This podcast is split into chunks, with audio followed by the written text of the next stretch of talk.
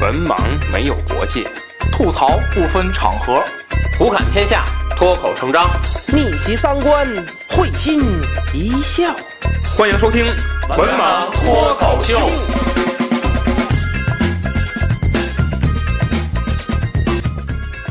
大家好，欢迎关注“文盲脱口秀”的微信公众号，即“文盲脱口秀”五个字。我们将在公众号中推送最新的节目以及主播们各自的文章。此外，文盲电台的粉丝交流群已经建立，入群方法如下：搜索“文盲小编”，与文盲小编成为好友后，回答验证问题，通过验证即可进群。希望大家积极加入，与主播们交流各自的奇闻异事。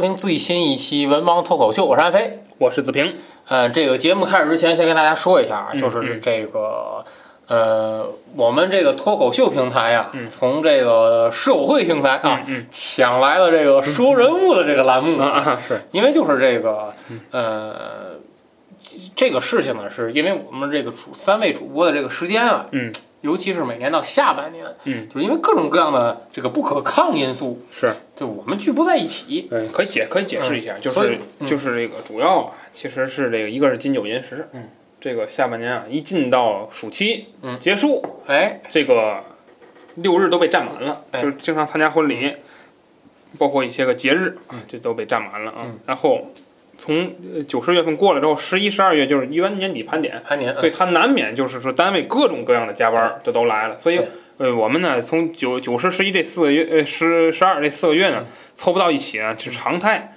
大家呢其实仔细听我们去年包括前近近近两三年的节目吧，大家会发现啊，只要是下半年的节目。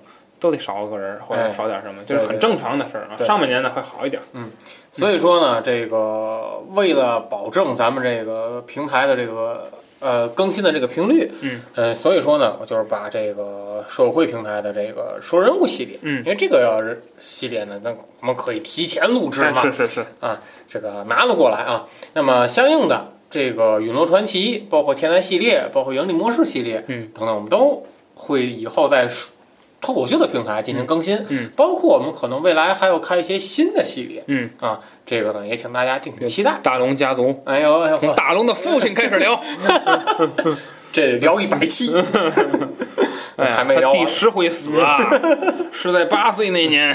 那么相应的也有听友问，那你脱口秀呃脱口秀拿走拿来了，你社会平台会会播什么呢？哎，社会平台呢？停更，太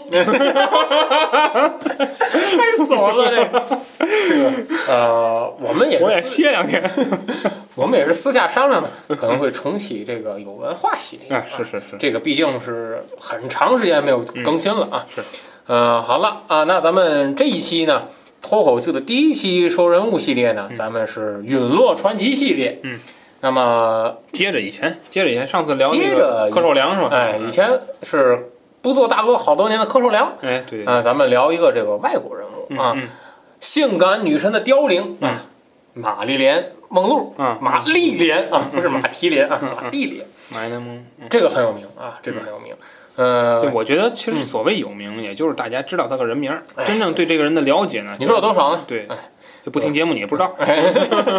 这个先介绍一下这个人啊，玛丽莲·梦露，嗯、出生在这个加利福尼亚，嗯，呃，洛杉矶市啊，美国女演员。嗯，那么四六年，呃，她到这个二十世纪福克斯开始出演电影。嗯，四九年呢，这个参与拍摄影片《夜干人未静》，然后五叶叶兰，叶兰啊，叶兰人未静，五零年出演了《火球》和《彗星美人》。嗯，五二年首次成为了这个《生活》杂志的封面人物。嗯，同年十月份，成为了这个影片《如何嫁给一个百万富翁》一篇的女主角。嗯啊，这个是应该是她得得后来都哪个奖了？是我我记不住了。这好像这个翻译不一样，那我嗯记得好像要嫁金龟婿，我记得有一个版本叫。啊，嗯嗯麦克，哦，麦克，别这样，老伙计。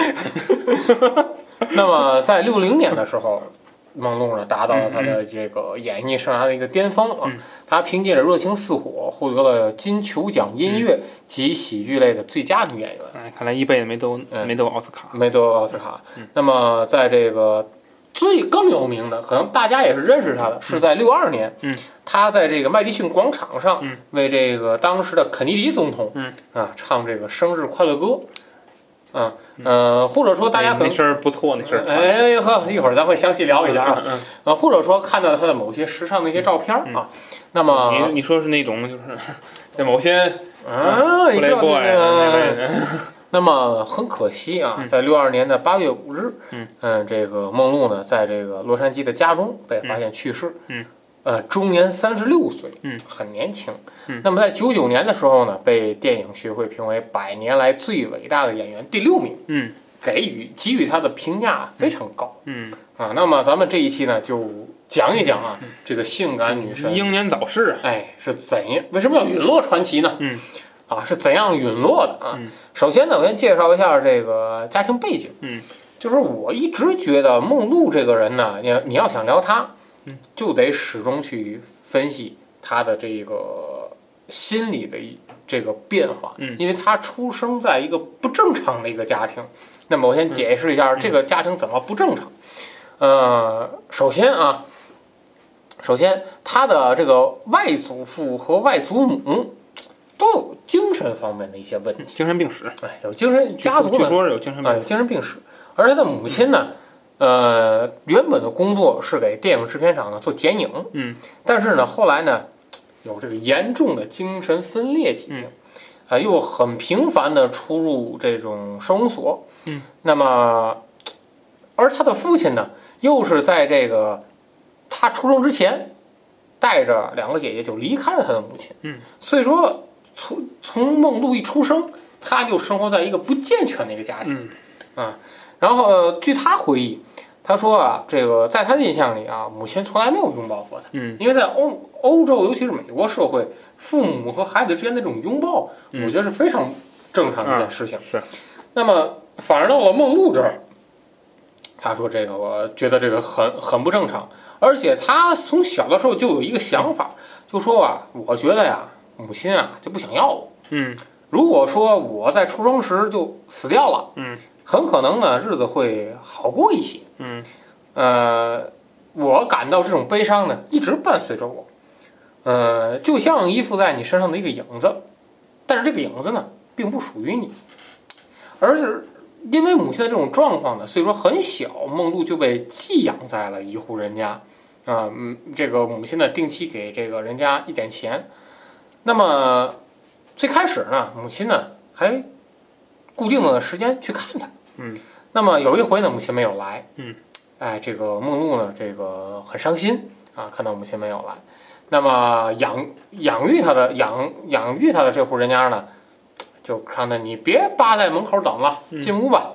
这梦露呢不听啊，结果被这个养母随手打了一巴掌。嗯。那么在成名之后，梦露回忆起这段往事，就说就说，现在我感觉这个嗯。还是疼疼在心里嗯。啊，还是疼在心里。那么后来呢，他的母亲呢又把他领回了家。那么这一段是梦露和母亲相处很短暂的一段时光。按照道理来说，呃，应该有点家庭的样子了，但是很不幸，母亲呢这个抑郁症或者说这精神分裂症，嗯越来越严重。那么在梦露的回忆当中呢，他说过，他有的时候母亲会处于一种完全失控的状态，嗯比方说啊，拿着一把菜刀冲向人，这完全失控的一种状态。嗯，那么太厉害了。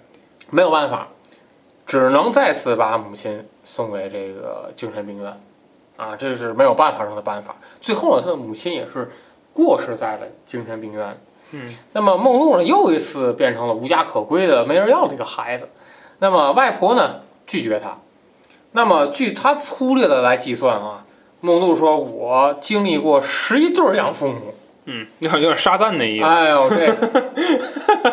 那么，在我觉得，在他这段时间里，他从来没体会过什么叫做爱嗯是吧？什么叫做爱？嗯父爱别说了，父爱，呃，母爱都没有啊。但是他的，你从他的人生经历嗯上，你会看到他人生一直在追求被被爱。对，嗯对。那那么还曾经在孤儿院里嗯待过了这个一一年半的时间。那么成年之后，他衣锦还乡嘛，嗯，看到了孤儿院的这个场景，嗯，还能够想起他的这个伤心的往事，而且他也对孤儿院捐出一个巨款。他说：“嗯我在孤儿院里住过，嗯，我知道这都是什么样的生活，嗯。我知道在这里饿肚子是一个什么样的滋味。嗯。所以说，我觉得包括像就像子老刚才说的，梦露在成名之后，疯狂的去寻求别人对她的爱，我觉得这个童年嗯。对她的影响是非常深的。嗯，那么就这样，梦露啊，这个靠着这个吃百家饭，嗯。嗯 呃，慢慢来长大。嗯。那么终于呢，有了一个契机，嗯，使梦露呢走上了这个演艺的这个舞台。嗯来，子老师介绍一下嗯这一段经历。刚才这个安老师说的时候呢，比较隐晦啊，没提到一些个事儿啊。嗯，跟大家说一下，就是梦露啊，呃，她呢长得比较好看啊。哎这个其实呢，我们对比过啊，就是说这个美呃好莱坞在黄金时期的这几位几大女主啊，呃，梦露不是最好看的。对。呃，但是梦露呢，呃，咱怎么用一个更更尊重的词儿来说，就是长得比较妩媚。哎哎，他他不是妩媚那类，他就是比较开放，让人感觉到比较比较放得开。哎，对对对对对对对，只能这么说了吧，就比较好吧。啊，所以这个可能，然后呢，又是这个这个引人遐想啊，肤白貌美大长腿。嗯，所以。他倒不是他肤白，但是他不是那大长腿，他是巨乳丰臀，巨乳丰臀啊，丰腰，对吧？是这种啊，对这种女性啊，哎，就是典型的明星身材啊。然后这个，所以呢，她养她到这个收被收养的时候啊，屡遭性骚扰。嗯，这个这个翻译性侵有过了啊，没到性侵这程度，就是性骚扰吧。嗯，就是所以呢，她生活呢不是很美好。那么后来呢，他在这个飞机无线电设备制造厂工作了一阵儿。嗯，为了鼓舞呢前线的士气呢，嗯。这个美国的这个摄影师，军方摄影师啊，要拍一组这个模特照啊，哎发表在当时军方的杂志上。呃，这个那然后当时就发现了这个玛丽莲梦露啊，嗯。呃，这个非常美貌啊，嗯。一看，呃，那给你这拍一都是拍一组吧，嗯，拍一组之后呢，虽然最后这个照片没采用啊，嗯但是呢，挖掘出来就是说，人家认为就是你有模特的潜质，对，啊，你这个就是这个我啊，这个曾经啊，这个认识一些做摄影的人啊，嗯人家说啊，就是说你长得好啊，嗯不见得有这个做模特的机会，对为什么呢？因为你不会摆嗯，或者不是这个，我不知道阿拉懂我什么意思，就是说我这一相机过去之后嗯。摆一架那儿，你不会站着了，哎，你不会坐着，这就没戏。你再好看也没，当然这是可以练出来。可能我觉得梦露可能就是天生就会镜头感，对对，天生人家镜头一摆你就会来，哎，可能就是这种，嗯，人家一看，哎，而且条件都不错，是吧？人家说你有这气质啊，练练吧啊，嗯，这个，那么呢，就把他推荐给了一个模特儿公司啊。嗯。梦露跟他们做了一年多的这个模特儿啊，然后呢，这个终于呢出现在了《家庭圈》杂志的这个封面上，嗯。第一次啊，这个出现在杂志封面上。嗯。那么后来呢，他就签约电影公司了，嗯。电影公司大名鼎鼎的二十世纪福斯公司啊，现在已经已经被这个呃这个迪士尼收购了，而嗯。且这公司也是干到头了啊。嗯、那么呃当时呢，他签约之后呢，签了一个六个月的合同，然后当他本身的头发质应该是棕色红嗯。红棕色。然后这个后来就染成了金色啊，大家。后来看到梦露的形象都是金发美女，嗯这还有个痦子，哎。对，有一个不知道是不是点的？红红圈大痦子，红圈大痦子，这种，哎呦我天，就想吧，来那滋了。吧？你看梦露在那儿一摆造型，干嘛老几位？麦克别这样，没有这个，就金发美女这个造型就是从那儿开始的。嗯。那么这个当时，包括现在有人觉得，就是你已经走进了演艺圈儿，嗯那么人生会不会时来运转了呢？嗨，其实没有这么简单嗯啊，就是尤其是在这个电影业，或者说这个呃这个模特业这么发达的美国，嗯从事这样工作的人口千千万，嗯啊，所以说呢，最开始呢，梦露只是分到了一个小角色，嗯。呃，在饰演一个这个轰动教堂一个女孩儿，这什么电影我不知道啊，嗯，只有一句台词，嗯嗯，之后哦呢，，麦可别这样，还性骚扰。后来呢，又扮演一个就是坐在这个赛艇上的女孩儿。嗯，好不容易这个镜头多点儿了吧，嗯但是一剪呢又都被剪掉了，只留下了一个长镜。那么你这样对于梦露来说，因为当时你他在跟福克斯的合同只有六个月，你签不到或者说你接不到这种呃角色很重要的戏的话，嗯那么你得到的报酬是非常少的。嗯，那么没有办法，这个梦露呢，为了这个谋生，嗯，呃，接受了这个摄影师汤姆凯利为他提出来拍摄这个裸照的这个请求，没有办法啊，给人类留下了很多啊宝贵的财富。嗯，因为这个照片呢是用作一个这个阅历，嗯，就是咱的这个啊对，大家都天天看。啊，天天看啊嗯，就是那个我爱我家里那个那 有。什么玩意和平说把你那那个大名儿这这是日历拿来，儿？说梁天儿演那个。呃，那么这个当时呢，在在这个用在这采样这照片上没有写上那个他的名字。嗯，梦露呢为此得到了五十美元。哎，这五十美元赚的。五十美元啊。呃，后来就是梦露回力，就说这这个事情嘛，就说就是纯粹是因为生活所逼。嗯，然后他自己也说，这个好女孩谁会去拍这个？嗯，然后当你干点别的去，真 是。然后呢，这个这张这这集照片总共拍了二十一张。嗯，后来呢，凯利呢把这个底片和这个色片以九百美元，呃，这个卖给了一家公司。那么当时呢，这个法律有规定啊，这个过于豪放了嗯嗯啊，过于豪放了。呃，所以说呢，又通过这个某些技术啊，嗯，给进行了一下这个特殊处理。装上衣服了。哎，装上了那个这个衣服啊，呃，但是这个事情被暴露出来的时候，好巧不巧，嗯正好正赶上他呢这个时代运转，嗯，开始有一定名气的时候，嗯这个事情被暴露出来了，啊，那么当时呢，梦露面临着这个。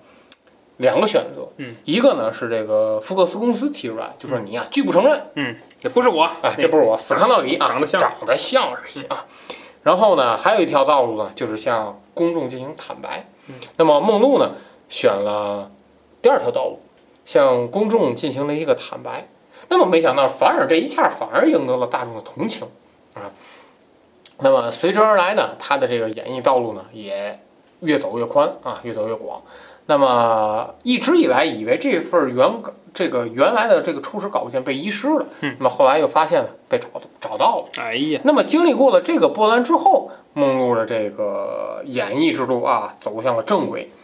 呃，先是在这个出演这个去托马霍克的票，嗯。啊，然后紧接着五零年演了一个重要的电影是《火球》，嗯，然后在这个彗星美人当中又得到了一个角色，然后呢，他的当时的地位已经可以去参加奥斯卡的颁奖典礼了，嗯，那么就证明他的演艺收入已经到了一定的水准了，嗯，然后他出演的影片《爱巢》开拍，他与福克斯公司的六个月的合同被变成了七年，嗯。这个有饭吃了，嗯。啊，有饭吃了，啊，五二年成为了生活杂志的封面人物，而且呢还参加了这个电视直播的节目，嗯，又参加了这个美国小姐的模特秀，嗯。你发现他不仅仅演戏，而且已经开始投身于当时兴起的这个电视节目了，就就叫就就真人秀。哎，真人秀啊，哎，五三年，我觉得对于梦露来说是一个非常重要的一年。嗯。她在六月份的时候，在这个格劳曼，呃，这个戏剧面前这水泥地上留下了手印和脚印，嗯。这相当于公众对你有了一个这个认可嗯。啊，有了一个认可。那么五五年啊，他觉得自个儿可以了，单干。嗯啊，宣布成立玛丽莲梦露的制片中心。嗯，与此同时呢，终止了和二十世纪福克斯的这个合同。嗯哼那么没想到呢，这个单干发现不是这样啊，嗯，那当然了。这个因为你在福克斯公司，你你只演戏就行了，就其他都有公司来给你操办。那么没有办法啊，发现自个儿呢挑不了这个大梁，嗯，又五六年呢又重新 和福克斯公司签订合同啊，重新这个呃返回好莱坞。同时呢，出演了这个影片《巴士站》嗯啊，这个游龙戏凤，呃，而且呢还被介绍给了这个英国女王啊伊丽莎白二世，嗯，呃，接着他开始走到了演艺的一个巅峰，嗯。啊，游龙戏凤，还有热情似火，而且他凭借着游情似火得到了最佳女喜剧演员奖金球奖，嗯，然后还参加了这个乱点阴阳谱的首映式，嗯，哎，可以说呢是这个到了这个一个巅峰，嗯，那么盛极而衰啊，它的巅峰非常短，嗯。大家咱可以看六零年走到巅峰，嗯，那么六一年参加了乱点阴阳谱的首映式，六二年获得了世界最佳女演员奖，嗯，四月同年四月出演影片呃《濒于崩溃》，嗯。然后五月在麦迪逊广场为肯尼迪总统演唱生日歌，嗯，最巅峰的，最巅峰了。那么六月一日是他在福克斯公司的最后一天上班，嗯，也是最后一次在公众场合露面，嗯。那么，呃，六月十二日，呃，六月七日，突然间就被福克斯终止了合同。嗯那么七月份呢，他接受了、呃最后的一次采访，那么紧接着就看因为身体不好又住院啊，然后这个八月份嗯成了生活、最后一次成为生活杂志的人物。嗯，那么八月四日和他的心理医生度过了最后的六个小时。嗯，八月五日就已经被警方宣布死亡了。嗯，可以说他和其他的演艺人不一样，其他演演员可能就是演艺生涯很长，嗯啊，演艺生涯很长。但是梦露，你发现他真正崛起，咱就是往前推五零年，嗯，那么十年吧，六二年就已经、呃这个陨落了，嗯啊，那么也就是说十年的这个演艺生涯。那么在十年的演艺生涯当中呢，呃，比较可惜的是他没有得过这个奥斯卡的奖项，嗯，他呢获得过他获奖呢是六二年金球奖的最佳女演员，呃，然后曾经获得过呃音乐喜剧类的最佳女主角，凭凭借着《热情似火》啊，得到了这个最佳女主角。那么之后呢，呃，提名获得了一些提名，比方说，呃，凭借着《游龙戏凤》获得了最佳外国女演员，这是在英国的奖。还有这个《七年之痒》也是被获得了一个提名。那么很遗憾啊，她和奥斯卡一直是无缘。我觉得可能也是跟她演艺时间太短有关系。她演艺长他也得不了，嗯他的演出风格不一样，嗯就是呃，好莱坞这个几大女主，当时是三个三巨头嘛，嗯一个是这个奥黛赫本，嗯，人家那叫优雅，嗯优雅的气质，嗯，然后这个一个是这个伊丽莎白泰勒，嗯，她是高贵，嗯，那么呃马伊琍梦露呢，开放是性感，是走性感路线，嗯所以呢，你演员不一样呢，你在电影里的作用也不一样。嗯、这个赫本呢，他会接一些故事片。嗯嗯，这个伊丽莎白泰勒呢，她会走那个大女主的那种风格，就像咱们有点今天那个什么《芈月传》嗯，什么的那类，她大明对什么什么埃及艳后，嗯。她会走这个路线。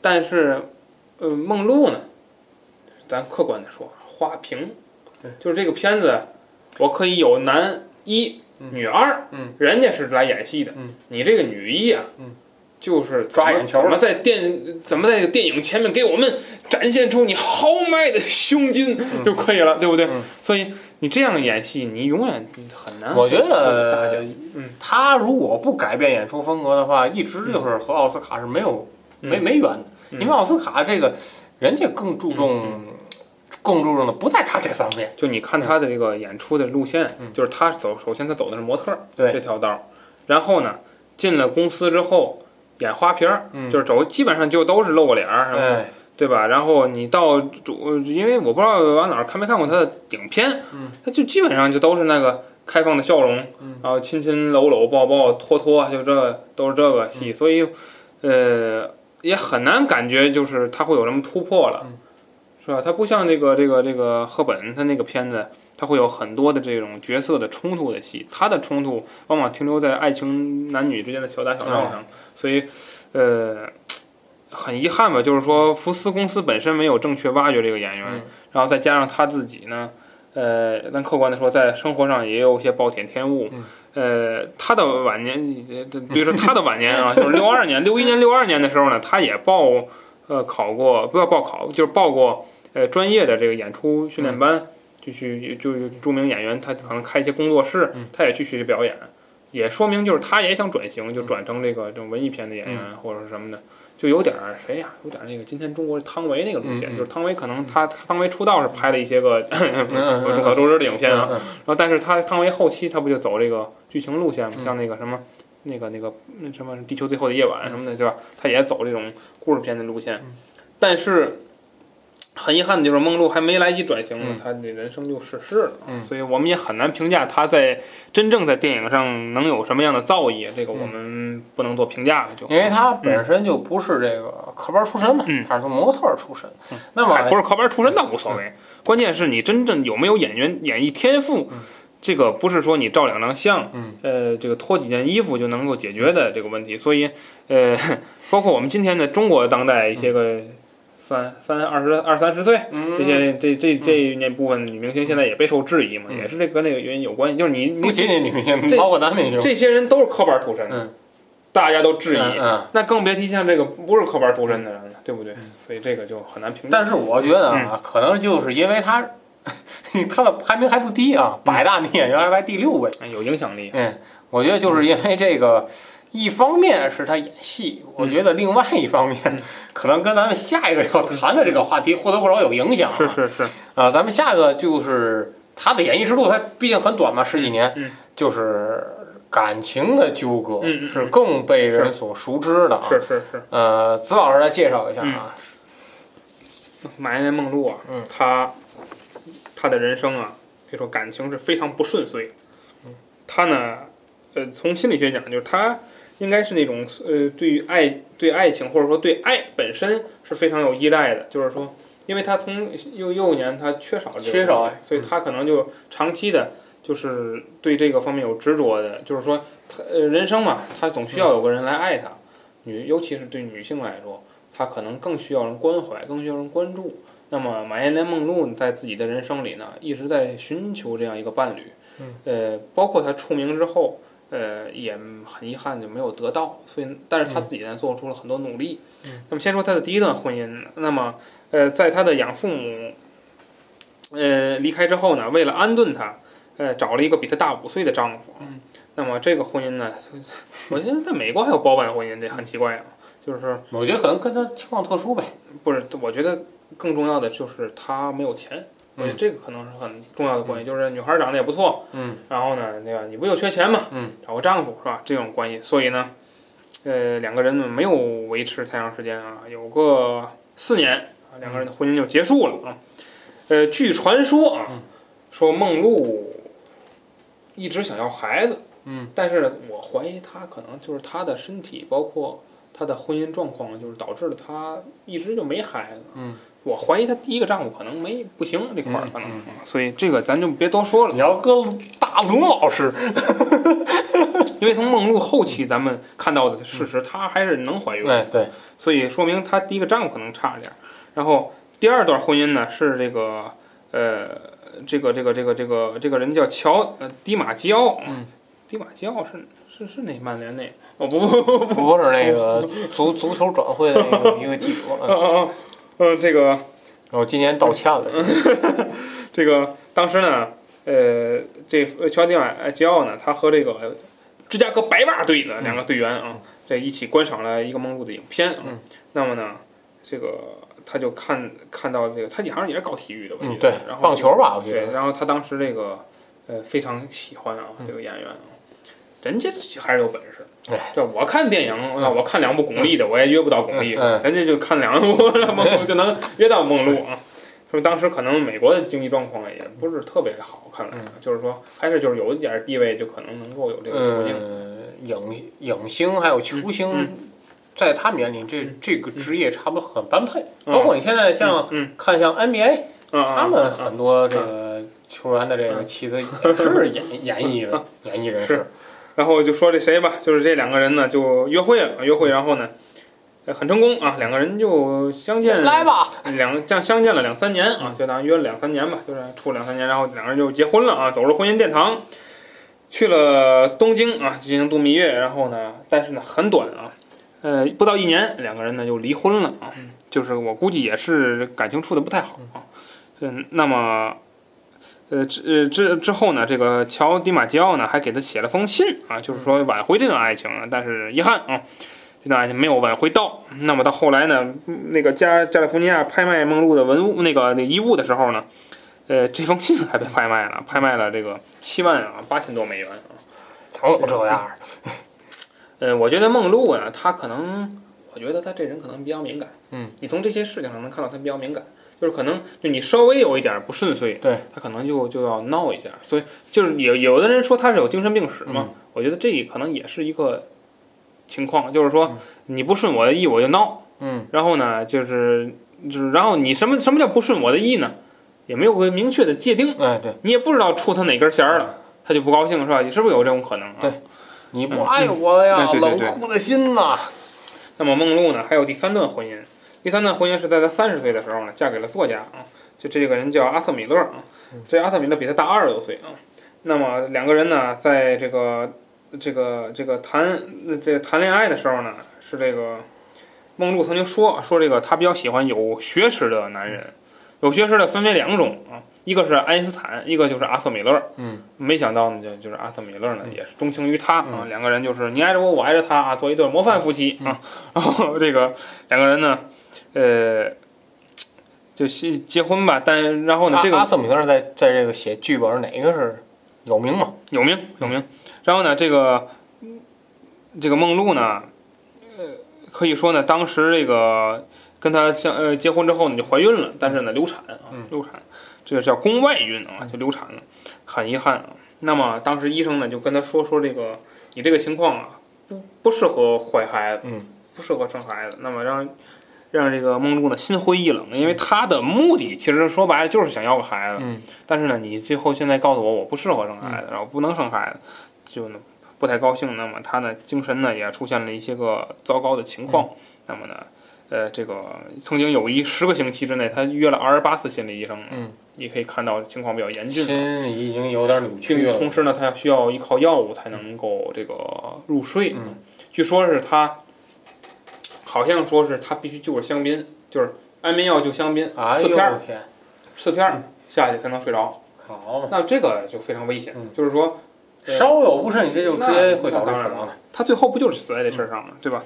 所以呢，这个接受了这一些精神治疗啊，那么呢，这个两个人呢，最后还是没有挽回爱情啊，最后六一年的时候离婚了啊。那么二零一四年的时候拍卖情书呢，呃，拍卖遗物的时候也拍卖了阿瑟米勒给他的情书，拍卖了四一封拍卖了四万三千多美元。嗯，那么三段失败的婚姻？这买来，三段失败的婚姻呢，没完啊！据说，呃，梦露呢每周要收到五千多封求爱信啊，这里边呢有 地址怎么知道的？有他他他单工工作室呗，单位呗，单位，据说是有这个教父，嗯，有这个摄影师，有演员，有制片人，有黑帮、啊等等吧，教父有黑帮嗯啊，然后还有一位啊疯狂追他的土耳其人，因为没有得到接受而割腕自杀，哎呦，可以看到当时影响影响力很大。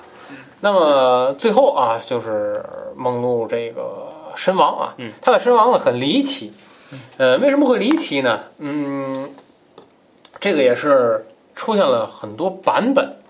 呃，因为大家知道，咱们把他从身亡的时刻往前来倒，嗯他最后一次公开的露面是在这个麦迪逊广场嗯给这个肯尼迪唱生日歌。嗯，为什么他会给肯尼迪唱而不给其他人唱？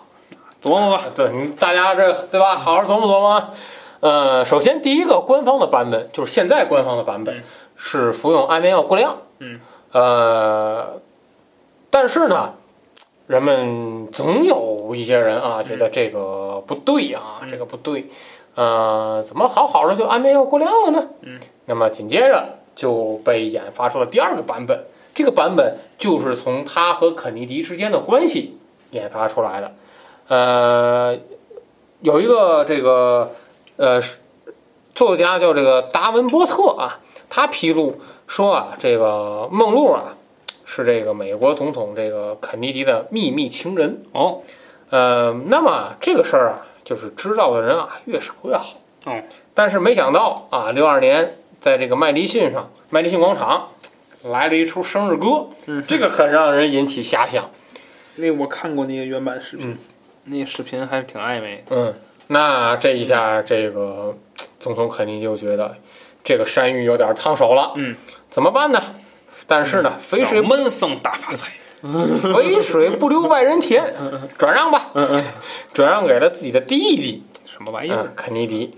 那么没办没有多久之后呢，他弟弟呢又对梦露呢这个厌倦了。嗯那么这一下就触动了这个梦露啊，你觉得这个拿我当个玩具是吧？那好，我就要公布你们嗯，啊这些丑恶的面孔。这真事儿啊？呃，啊不知道啊，计划啊，计划啊计划。那么没等到这一天！这就啊死了死了。那么这个达文波特觉得，说是打算公布丑闻，嗯，是他导致这个梦露遭到了谋杀。谁谋杀呢？就是肯尼迪呗。哎，肯尼迪，这个所有的证据指向了肯尼迪，嗯说是肯尼迪啊、为了不让人知道这个呃他和梦露之间的关系，嗯，谋杀。当然了，还有人还有人这个思维大发散，说这个梦露呢已经怀上了这个肯尼迪的这个孩子，哦但他不知道是哥哥还是弟弟的。哎呦，这热闹了。呃，然后呢，这个哥哥和弟弟发现这纸里包不住火了，嗯，就赶紧给他灭掉啊，啊。这那你要这样的话，那验尸不就验出来了？对啊，所以说呢，后来通过这个资料呢，发现这个嗯欠缺啊，嗯但这个欠缺证据，但是呢，这个呃，总总有好像这个线索若有若无的指向肯尼迪兄弟俩。嗯嗯那么因为这个没有，呃，因为他们俩，因为肯尼迪是总统嘛，嗯，紧接着这个为什么说这个人的编排能力太强了？嗯又编排出来第三个版本，说是呢，这个梦露啊，嗯，这个在这个墨西哥旅行的时候，嗯，接触到了当地的一个美国人，嗯呃，和梦露呢非常谈得来。嗯那么这个美国人呢，实际上呢是一个苏联的一个间谍。啊那么梦露呢，又和肯尼迪有这样很暧昧的关系。嗯那么有人就推测，是不是梦露把肯尼迪说给他听的一些机密的事情嗯透露给了这苏个间谍？联间谍苏联间谍。那么为了防止这个事态的进一步严重，所以说呢，这个把梦露啊做掉，这又是一个版本啊，又是一个版本。那么到底这个情况是怎么样的呢？咱们现在谁也说不清楚啊。那么咱们就看一看当时他真正这个身亡的时候是一个什么样的一个状态。嗯，呃，六二年八月啊，就这个八月五日啊，这个警察洛杉矶警察局接到一个电话，嗯，说是梦露身亡了。嗯，那么警察呢赶紧出警。嗯，呃，为什么让人引起怀疑呢？嗯，主要就是梦露的这个死亡时的状态，让人引起怀疑。当时看到梦露了，梦露是赤身裸体的平躺在床上，嗯，脸部呢盖在枕头下面，嗯，手里呢还握着电话筒，两腿呢直直的伸着，嗯，床边呢散落着一些安眠药的药瓶。那么咱们咱们的这种普通人就看，这不就是这个服用安眠药过量死亡吗？嗯，但是因为警察他接触过太多太多的这些嗯呃身亡的事件，嗯，所以说他们一些疑点呢，一些疑他们能看到咱们忽略的一些疑点，嗯，就有这个警察说呢，就说他见过的这个服用安眠药身亡啊，嗯这个患者不会这么安静，嗯，首先呢，他会恶心，嗯，吐会有呕吐，对对对对对。那么学心理学时候学过这个。这个发现梦露这死的嗯太安详了，嗯，就感觉就是突然之间一下子，嗯，这个人就过世了，嗯，而且呢，就是你服用安眠药之后，怎么手里还会握着电话筒？还打电话求救。这个觉得这个合不上，嗯。而且警方通过尸检嗯。发现梦露真正的死亡时间呢是午夜的十二时，那么警察接到报案的时间是凌晨四时，嗯，那么在这个四个时四个小时的时间当中会发生什么？因为当时我看查阅资料时，有的警察提出来，可能这个卧室不是第一现场，嗯，他可能是在别的地方身亡之后被人安放到这个卧室里来的，那他家里人不知道吗？但是没有又没有其他的证据嗯，啊、就没有其他的他因为他这种明星，他不是不会独居的，他有管家之类的。所以说，又因为没有证据来支撑这个假设，所以说呢，这个假设呢又不了了之了。嗯，那么这个事情呢，随着这个时间的推移，嗯。传的是越来越深，嗯越来越邪。那么到最后呢，一个这个呃解剖过梦露遗体的日本医生嗯。啊，托马斯野口，嗯。嗯，他呢站出来说话了，说呀，这个他通过他的这个专业常识，他向公众说，这个呢确实就是这个自杀，嗯。因为什么呢？首先，呃，他说我只相信解剖得到的尸检结果，嗯，那么我首先先检查他的内脏，嗯，心脏和肝脏没有异常，非常干净。嗯这首先就不会是经过一番打斗和挣扎，也不会是窒息。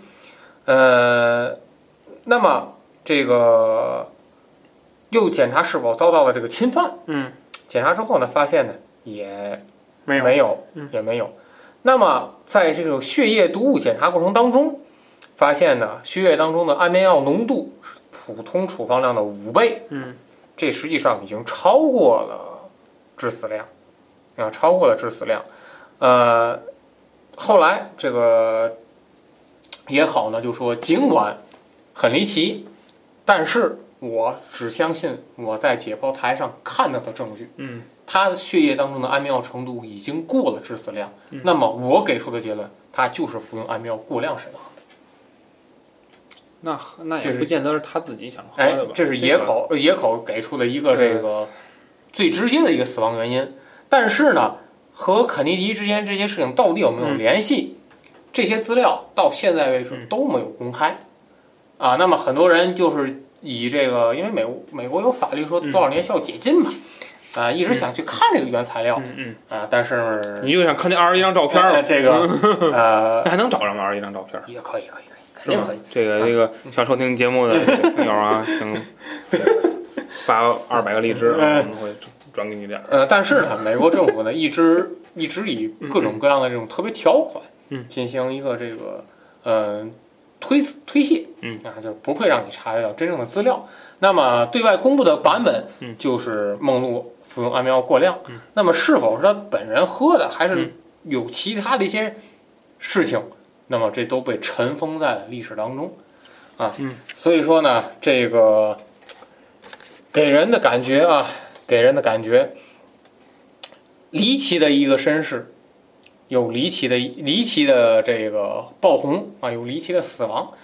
嗯，其实我非常期待，就是梦露啊，转能不能转型之后再拍出什么电影？嗯然而呢，这个时光呢，没有这个过去，历史也没有如果，嗯我们永远只能停留在梦露、嗯呃那个样子的电影的一个状态。也挺也挺好，其其实也挺好，啊，也挺好。很自信。嗯，其实你你从他的照那个电剧照嗯电影里，你也看不出来他的内心世界是那么复杂的一个嗯一个人啊，或者说那么可悲的一个人生啊。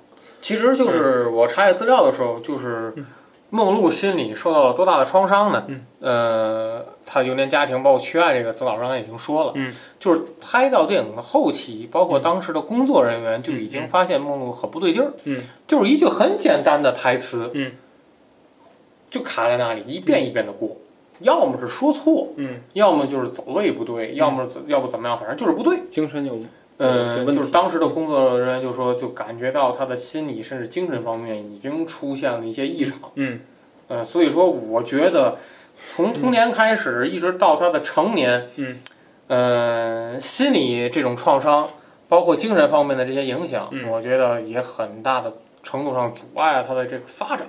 是，嗯，我想说什么呢？就是买那梦露，他这个其实大家对他都就是就是知道名儿，嗯对他这个演员呢，大家可能就风骚嗯啊，就性感。嗯，其实呢，我想说的呢，其实演员啊，呃，真不是表面上那么风光。对，其实我我觉得什么人风光？比如说这个，我我我就我我父亲是干这行的，嗯，我也是干这行或者说或者就是一一一个行业可能会顺一点，嗯或者说什么呢？我家里呢家财万贯，王思聪，啊，对对对，对我可能我干这个呢，干得好坏搁一边儿，你们得尊重我。嗯。其实咱们中国也有这样演员，嗯。就不说是谁是吧？其实也也也这样。嗯，就怕是梦露这种情况嗯，就是没什么家家底儿。哎，我就是我自己来这个行业。那么首先，呃，从行业角度讲，它要压榨你的价值，嗯，这个是怎么说没办法，没办。法的事情。像你一个说说白了，靠这种性感路线的女明星，那你的戏路，或者说大家看你为了看什么，大家电公司很清楚，公司很清楚，他们的这些策划也很所以。怎么折腾你，那你想吧，嗯，对吧？而且呢，你签合约，这个咱们有了解法律的朋友知道，那个合约里头都是陷阱，嗯，所以你其实就是卖给他了，对，所以你从梦露的身体状况上来讲呢，其实他可能，我觉得他到六二年、六一年那阵儿，他可能支撑不到一年拍那么多电影了，呃，而且他想拍的呢，不让你拍，嗯。我们你我们就让你走这个路线，哎，我也不想拍，但我还得按合约，我还得拍，对，就那么个状况，所以他导致他精神他失准，嗯。就是他可能你让记台词儿，他就脑子没在这儿，对，然后你让他来，他他今天我来不了，我难受，我来不，他就是他在拍最后一个电影，刚才叫《濒于崩溃》嗯。是吧？名字叫，实际上呢，在港台翻译叫做《双凤奇缘》啊，讲的是这么一个故事，是这个这个呃男主角呢，他这个跟女主角相爱，梦露跟梦露相爱，当时啊梦露呢因为一次飞机事故呢飘落到荒岛上了，然后呢荒落在荒岛上待了五年，嗯。终于找到机会回来了，回来之后丈夫又跟别人结婚了，这么个故事，嗯。讲双凤讲的是这么个故事，其实故事看着还可以，但是梦露呢。就是傻白甜那种，嗯就是说我哎飘落到荒岛上，我又回来，这这这，所以就这个片子拍摄时间是三十天，嗯，他有十三，他有十七天不在，嗯，就是十七天请假，嗯。今天发烧，明天鼻窦炎，嗯，后天难受，嗯，然后这就转转天各种不适。今天终于出来了，照了拍了两嗯，两镜两个镜头，导演说你这状态不好，你回去吧。对你回去吧。转天呢，然后晚上有个舞会，嗯开完舞会转天喝大了，又不来了，就是他精神状态非常差。对，其实说白了，公我觉得福斯公司啊这里要出现失误了，就是说明星啊，你看他他都十年了，嗯其实十年啊就应该培养新人了。哎，就是说白了，你可以让他就是啊放到别的这个环境下再去适应。嗯。那么从他自己来讲呢，他可能觉得这个影响力太大了，嗯没有办法。对，而且他受到了合约的限制，我必须要拍。所以，之所以福斯他后来从六个月转到七年嘛，后来又、嗯又去加盟福克斯。你看福斯公司最后把他辞了，嗯为什么福斯辞他？是因为他不不拍了吗？他这个状态实在没有办法嗯拍戏了。当你拍不了了之后，他立刻把你给砍了。你再多大的腕儿，我也不让你拍了。对，所以说明这个还是拿咱们这讲叫资本主义丑恶嘛，对吧？万恶的资本主义啊，对不对？就就这么说嘛。所以我觉得梦露可能也是一种打击，嗯造成了他的这种精神上的崩溃。那么，呃，据说啊，梦露呃曾经接受采访，就是在他被辞了之后接受采访的时候呢，披露过这件事儿，就是说披露福斯公司手撕福斯公司，嗯就是说你们这都怎么样，然后报道出来，报道出来，福斯赶紧跟他续约了。一看接受不住，接受不住舆论的压力嘛，就就续约了。但是续约的没两个没一个月，好像梦露就去世了。嗯，所以这个也很感慨吧，就是说他长期在这个精神的压力的边缘，尤其呢就是大家呢无非就是花边新闻嘛，觉得他肯尼迪怎么样，这个我觉得。呃，应该不是一个重点，重点还关注到他本身的这种情况。就是我一直给他的觉得就是心理问题，心理甚至精神。嗯我其实更关注的是什么呢？就是包括去年死了，前年去世个叫乔任梁的明星，哎对，包括在之前有一些韩国的明星去世。就是我觉得演艺圈啊，呃，最可悲的就是我们不太关注演员个人的生活。嗯，就是说，当然了，人家未必是希望咱关注，但是我觉得就是什么呢？就是。呃，不要总关注什么呢？他们今天跟这离婚了，明天要搞对象了，后天他拍这片子了，哎，这这穿什么样衣服？是不要关注这，就是我们还是那种就在尊重的基础上去关注明星，可能会有更好的这种成长的环境。包括我们今天的，其实今天中国的演艺事业还是在上升的嗯趋势，发展的不错。所以越是这样呢，我们却其实越关注一些个肤浅的层次。我觉得呢，其实也还也还是要给明星一些空，让他的空间，包括一些我们认为演的不太好的明星，人家也靠这行吃饭，互哎相尊重嘛，对不对？是好，嗯，这个关于这个梦露啊，嗯咱们就说到这儿。嗯，呃想看那二十一张照片儿的，朋友们，请给我们打二十 二百个荔枝啊！我们会在订阅号中呢为您独家放送这个。虽然我现在手里还没有，我会搞到的。我们努力啊，我们努力啊！想和我们进行话题交流的，可以在节目下方留言，或者是有二十一二十一张照片，请哎发给我们。或者在节目下方留言，或者在微信交流群当中和主播们进行交流互动。咱们下期再见。再见。